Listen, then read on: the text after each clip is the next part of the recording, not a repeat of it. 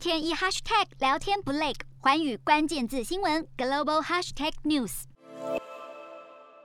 立陶宛去年七月宣布允许我国以台湾的名义设立代表处，中国外交部八月就祭出外交反制，宣布召回驻立陶宛大使，同时要求立陶宛召回驻中大使。当时立陶宛外交部态度坚决，表示立陶宛尊重一中原则。但已经决心跟台湾发展互惠关系。随着驻立陶宛台湾代表处去年十一月十八号正式成立，并且挂牌运作，中国当局进一步将立陶宛外交降级。中国驻立陶宛大使馆在十一月二十五号宣布，大使馆因为技术原因暂停业务。隔天，中国外交部发表声明。单方面宣布将两国外交关系降为代办级。十二月十五号，立陶宛宣布撤离所有驻中外交人员。据传是因为中方要求留在北京的立陶宛外交官交出外交证件，这一点让立国当局非常担忧，外交人员会失去外交豁免权，继续留在中国大陆可能有安全疑虑。经贸方面。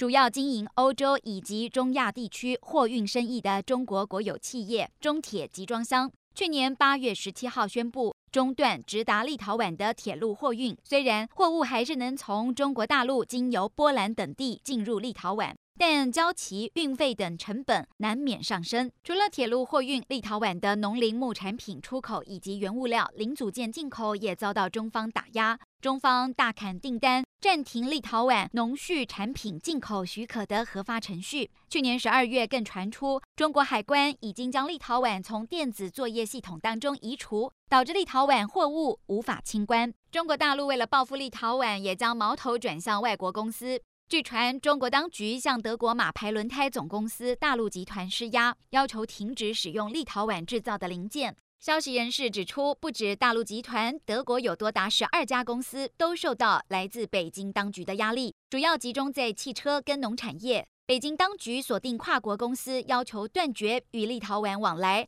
否则将他们列入黑名单，让他们无法再出口商品到中国市场。立陶宛外交部副部长证实，的确已经有一些公司因而取消立陶宛供应商的合约，立中两国关系降到冰点，还波及欧盟其他国家。中国海关对立陶宛产品一概不处理，其他欧盟国家的出口产品只要有立陶宛产的零件，也同样卡关。欧盟表示，已经循政治跟外交途径解决，同时准备向 WTO 提告。日韩焦点全面掌握。东亚局势全球关注，我是主播刘以晴。全新节目《寰宇看东亚》，锁定每周四晚间九点，寰宇新闻 MOD 五零一中加八五开破二二二，以及晚间十点，寰宇新闻 YouTube 频道播出。